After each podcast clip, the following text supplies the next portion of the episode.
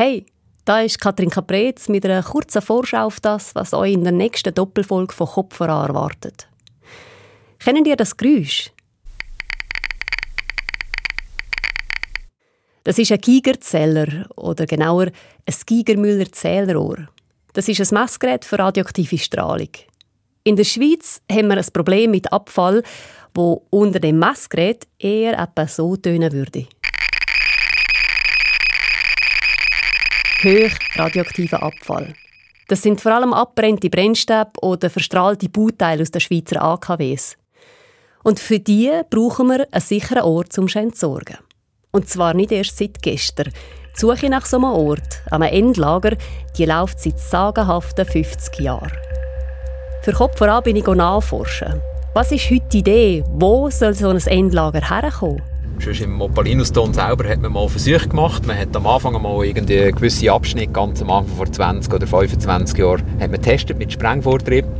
Was weiß man, wie sicher wäre so ein Endlager tief unter dem Boden? Da gehen die Meinungen auseinander. Die Forscherin von der AKW-Seite. Es ist sehr wichtig zu sehen, dass wir jetzt schon auf Basis von heutigen Daten ein sicheres Lager bauen können. Auch mit den bestehenden Unsicherheiten. Das kann ich behaupten, ja. Der Geolog vom Bund hingegen. Aber das ist schon klar. Ich meine, das ist eine Prognose und äh, ja, ganz sicher ist man da nie. Ja. ja. Und dann geht es auch darum, was weiss die Wissenschaft, was ist ein schlauer Umgang mit den Leuten, bei denen so ein Endlager allenfalls gebaut wird. Es ist sicher so, dass eben Strahlung ein anspruchsvolles Thema ist für die Leute, um das einschätzen Weil im Gegensatz zu irgendeiner Explosion oder zu einer Erwärmung durch Klimaerwärmung und so gibt es da eigentlich wenig Sachen, die man eben fühlen können, die man nachvollziehen können. Und da kommen ihr ins Spiel.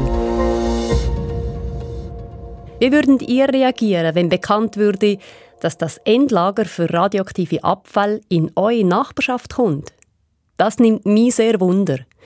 Meldet euch mit einer Sprachnachricht auf die WhatsApp-Nummer 079 878 6504 oder per Mail auf kopferan.srf.ch. Ihr findet die Angaben auch im Beschreib von dem Trailer. In zwei Wochen dann sind wir parat mit der nächsten Doppelfolge. Wir freuen uns auf eure offenen Ohren.